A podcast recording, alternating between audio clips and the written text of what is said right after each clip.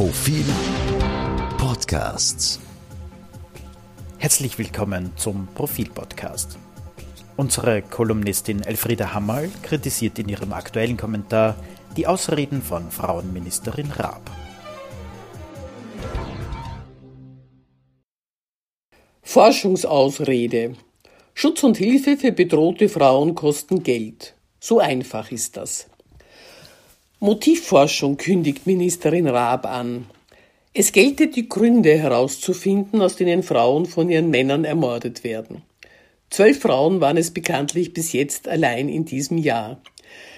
Das klingt, als hätte sich bisher noch nie jemand um die näheren Umstände solcher Taten gekümmert und passt in den Selbstbeweihräucherungsmodus der aktuellen Regierung, die alles, was schief läuft, unverfroren mit der Behauptung kontert, nie zuvor sei so erfolgreich gegen Missstände angegangen worden.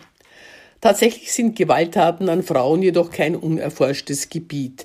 Es gilt nicht herauszufinden, ob spezielle Planetenkonstellationen hinter der Ermordung von Frauen stehen, sondern es gilt alles, was man längst weiß, umzusetzen zur Prävention von Gewalttaten und zum Schutz bedrohter Frauen. Letzten Endes braucht es viele einander ergänzende Maßnahmen und Einrichtungen. Welche konnte man im Profil und auch in dieser Kolumne schon lesen, die natürlich Geld kosten. Dieses Geld fehlt. Derzeit zum Beispiel kommen auf eine Betreuerin in einer Opferschutzeinrichtung 310 zu betreuende Frauen. Dass sich dabei kein ausreichendes Betreuen ausgeht, kann man sich leicht ausrechnen. Wer jetzt erst einmal Motive erforschen will, spielt auf Zeit. Es wird dabei der Eindruck erweckt, als könne das Forschen bisher unentdeckte Motive zutage fördern, vielleicht sogar ein zentrales Motiv, das kostensparend entsorgt werden kann und alles ist gut. Message, warum Geld ausgeben, wenn es vielleicht eine ganz simple und billige Lösung gibt. Ach so, Frau Raab hat ja sogar schon einen konkreten Motiveverdacht. Im Ö1 Morgenjournal am 4. Mai äußerte sie ihn. Alkoholmissbrauch, patriarchale Erbkulturen, die nicht unseren Werten entsprechen, psychische Störungen. Tja, dann alles klar. Patentlösung grenzendicht. Zugleich wird der Argwohn geschürt, das bisschen Geld, das bisher geflossen ist, könnte verschwendet gewesen sein. Die Frauenministerin haben wir die Frauen auch mit unseren Ressourcen erreicht? Nehmen sie unsere Hilfe in den Frauenhäusern in Anspruch? Inzwischen ist zwar der Bundeskanzler in bewährtem Messiaspose aufgetreten und hat verkündet, dass es am Geld nicht scheitern soll, aber was das real bedeutet, wird sich erst zeigen. Fürs Erste bleiben Skepsis und Verzweiflung beim Anhören der Phrasendreschmaschinerie. Jede Frau in Österreich muss sicher sein. Es ist mir wichtig, dass jede Frau weiß, dass sie nicht allein ist und keine Gewalt erdulden muss. Ich will den Frauen Mut machen. Jede Frau, die allein ist mit einem Gewalttäter, weiß, dass die Magie von Frau Raabs Selbstinszenierung als Schutzmantel Madonna beim ersten Schlag versagen wird. Jede Frau, die ihren Mut zusammennimmt und zur Polizei geht, kann die schmerzliche Erfahrung machen, dass ihre Sicherheit nicht garantiert ist. Jede Frau, die Hilfe sucht, kann auf inkompetente, weil diesbezüglich ungeschulte Vertreter oder Vertreterinnen der Justiz oder auf völlig überlastete Beraterinnen treffen.